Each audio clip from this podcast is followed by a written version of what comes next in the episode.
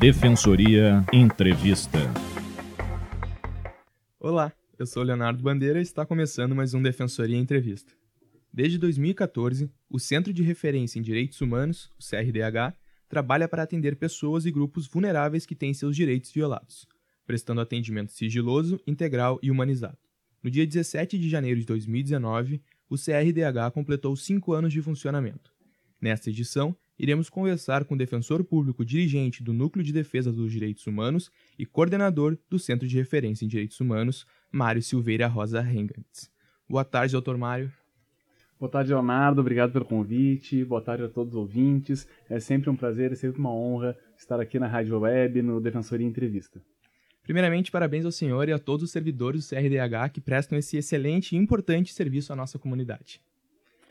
Obrigado, é, é uma honra estar à frente do Centro de Referência em Direitos Humanos, que já completa cinco anos e presta esse serviço tão bonito, tão relevante para a comunidade gaúcha.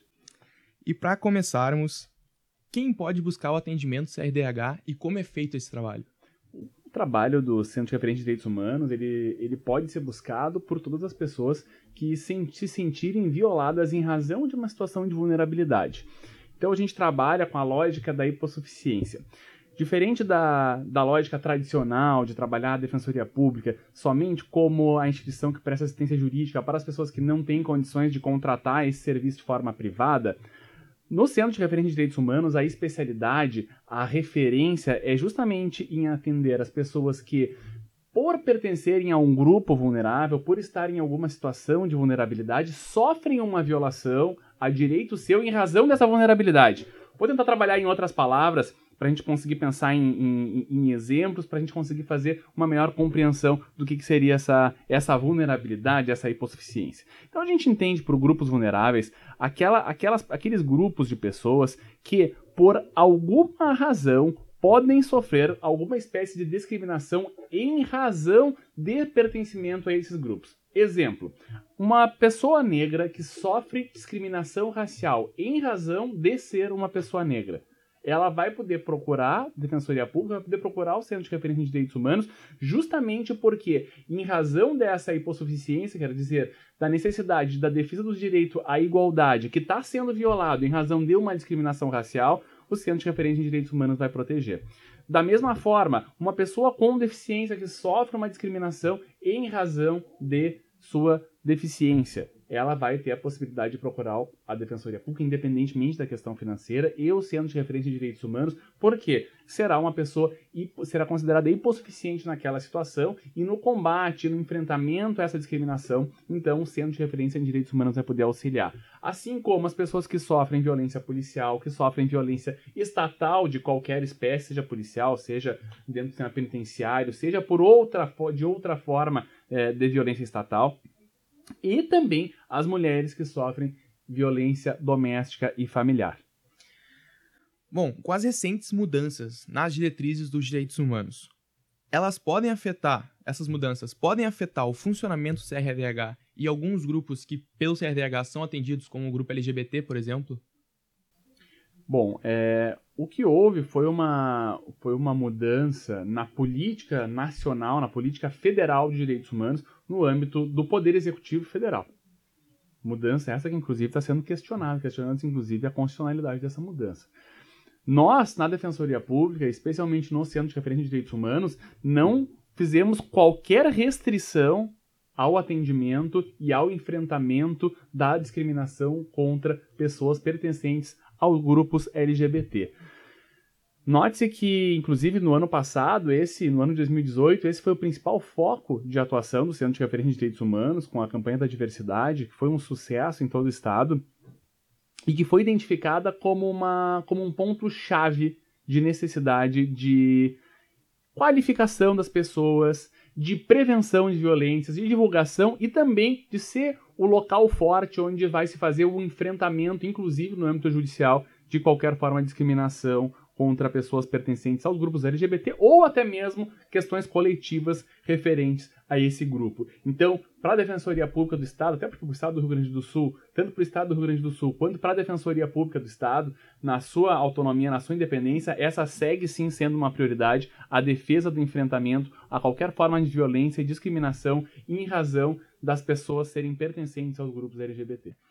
Então, o ouvinte que está nos escutando agora, ele pode ficar tranquilo que, independente da mudança acontecer, de alguma política que seja retirada ou acrescentada, ele vai ser atendido pelo CRDH? Notem que a Defensoria Pública é uma instituição autônoma, independente, não tem qualquer vinculação ao Poder Executivo estadual, muito menos ao federal. A gente está falando aqui da Defensoria Pública do Estado. Então, a, a política de defesa de direitos humanos da Defensoria Pública, ela não é afetada por alterações na política de direitos humanos do Poder Executivo Federal. Muito antes, pelo contrário. Quanto maior a necessidade, quanto, quanto mais a gente percebe que determinado grupo vulnerável passa a sofrer mais perseguição, mais violência e menos proteção por parte do Poder Executivo, mais necessária é a atuação, uma atuação forte, uma atuação focada, uma atuação consistente da Defensoria Pública, especialmente do Centro de Referência em Direitos Humanos.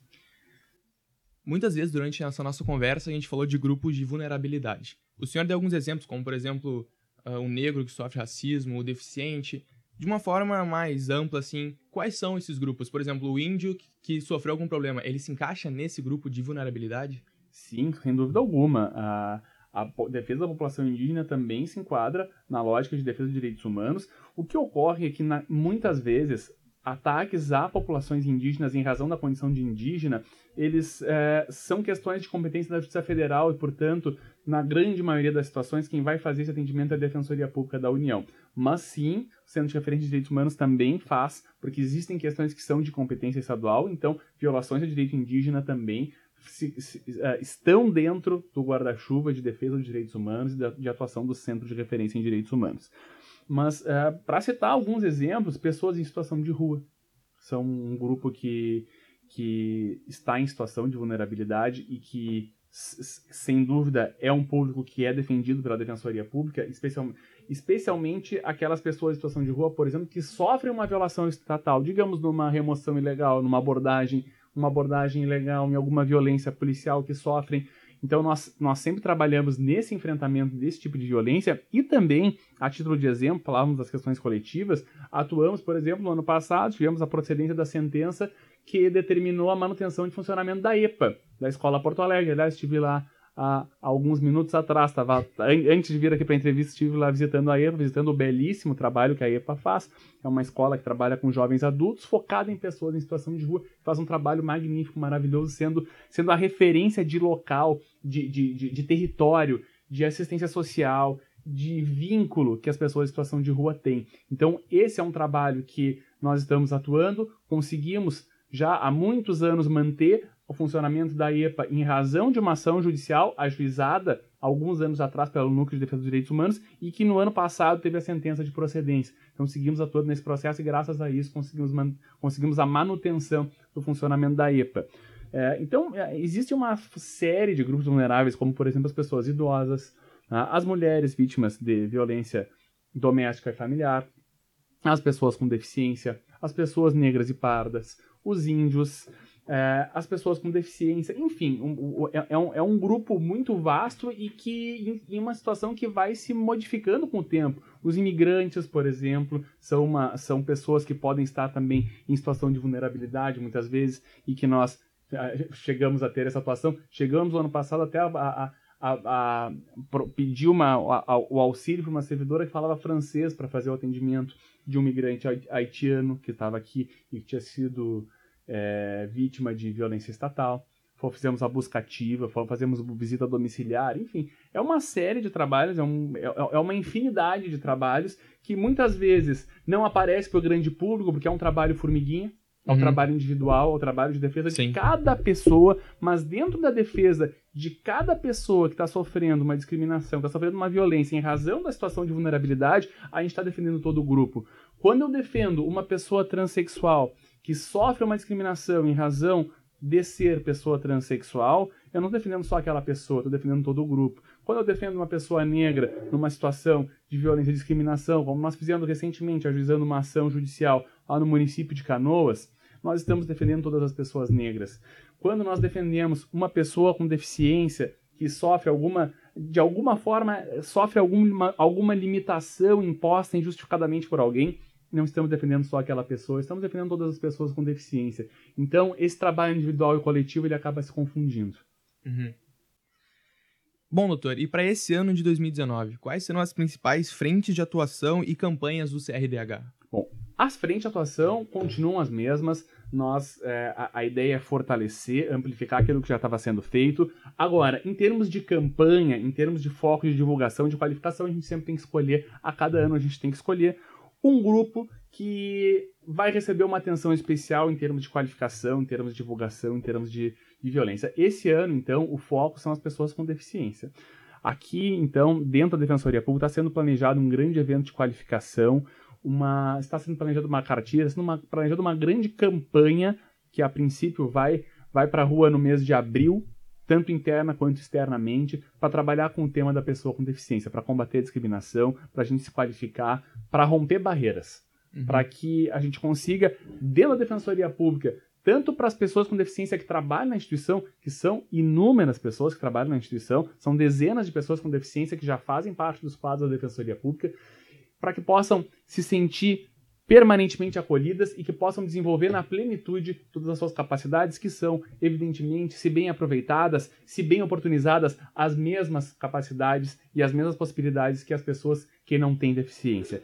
Então, Além disso, vai ser feita uma qualificação para que as pessoas com deficiência que venham a ser assistidas pela Defensoria Pública, que venham a ser atendidas pela Defensoria Pública, também possam receber um atendimento pleno, atendimento de pessoas capacitadas. Boa vontade não falta, mas muitas vezes a gente precisa aprender mais, a gente tem que estar sempre estudando, sempre se aperfeiçoando para poder ter um atendimento pleno, um atendimento o mais próximo possível da perfeição, mas acima de tudo, um atendimento humano.